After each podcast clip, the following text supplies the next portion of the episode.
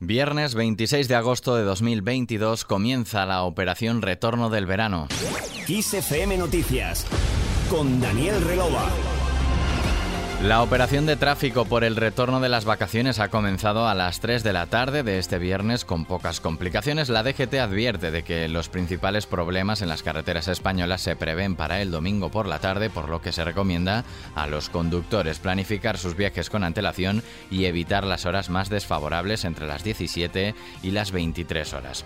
Y un día después de que el gobierno haya sacado adelante en el Congreso de los Diputados el plan de ahorro energético, el ministro de la Presidencia, Félix Bolaños, ha cargado contra el PP por su rechazo a las medidas y ha descalificado por completo la manera en que el Partido Popular ejerce la oposición. Que vamos a, a intentar que sea un plan como este de sentido común, con medidas que se adoptan en otros países europeos sin ningún debate. Las medidas que hemos adoptado en, el, en, España por el gobierno español y que ayer se convalidaron en el Parlamento son unas medidas muy similares, casi idénticas a las que se han aprobado en Francia o en Alemania, por ejemplo, que no han dado lugar a ningún debate, pero es que ahí no hay una oposición que sea tan tóxica como tenemos nosotros con el Partido Popular y una oposición, un Partido Popular que no es europeo en su manera de hacer oposición, es un Partido Popular absolutamente de tierra quemada.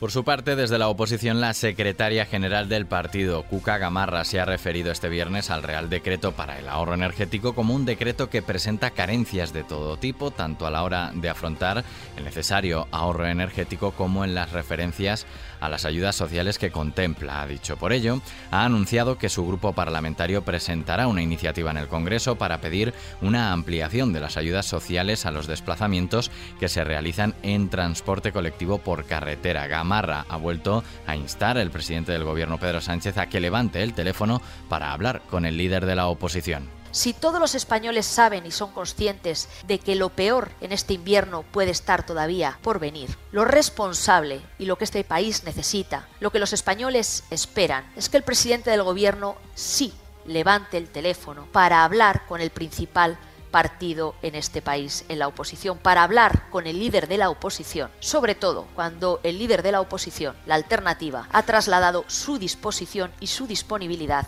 para hablar y afrontar juntos este tema.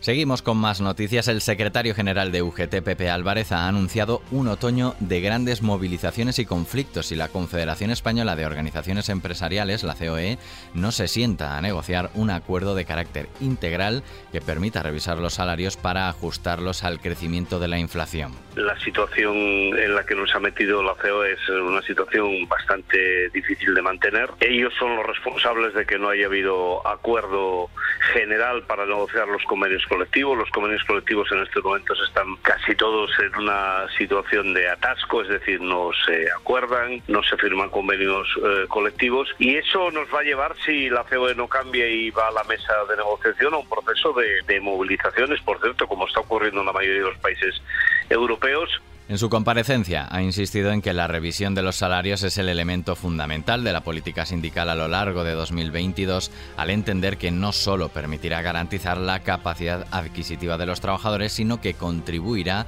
a generar consumo y empleo. Dejamos este tema. La farmacéutica moderna ha presentado una denuncia contra las compañías Pfizer y BioNTech a las que acusa de haber infringido la patente sobre ARN mensajera que la compañía presentó entre 2010 y 2016 como parte del desarrollo de esta tecnología empleada en la reciente vacuna contra la COVID-19. Según Moderna, la estadounidense Pfizer y la alemana BioNTech, que desarrollaron una vacuna propia contra el coronavirus, empleando también esta tecnología, copiaron ilegalmente los inventos de Moderna y han seguido usándolos sin permiso. La empresa argumenta que en octubre de 2020 se comprometió a no reclamar sus derechos sobre las patentes relacionadas con la COVID-19 mientras continuara la pandemia. También subraya que con su denuncia no busca la retirada de la vacuna contra el coronavirus desarrollada por Pfizer y BioNTech o compensaciones por las ventas en los 92 países donde el programa COVAX se ha comprometido a ayudar en la distribución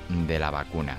Y la central de Zaporilla vuelve a conectarse con la red eléctrica de Ucrania. La desconexión total se produjo ayer tras resultar afectada la última línea en servicio. Otras tres líneas habían sido dañadas anteriormente por ataques que la empresa ucraniana Energoatom calificó en un comunicado de terroristas. Y terminamos con música, terminamos con el esperado single de Britney Spears y Elton John.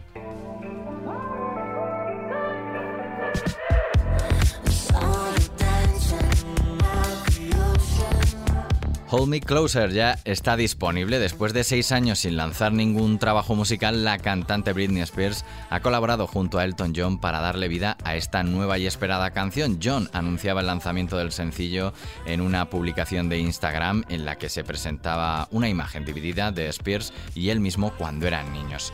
Este nuevo tema que escuchas es una mezcla renovada de dos hits anteriores del cantautor británico Tiny Dancer y The One, además de unos acordes de Don't Go Breaking My Heart. El vídeo musical que puedes ver en nuestra página web kissfm.es es una animación en la que vemos como un cohete arroja flores en su viaje hacia el espacio con un tono infantil, rosa y lleno de colores pastel. Aquí termina este podcast de XFM Noticias. La información sigue puntual y actualizada en los boletines de XFM. Hasta la próxima.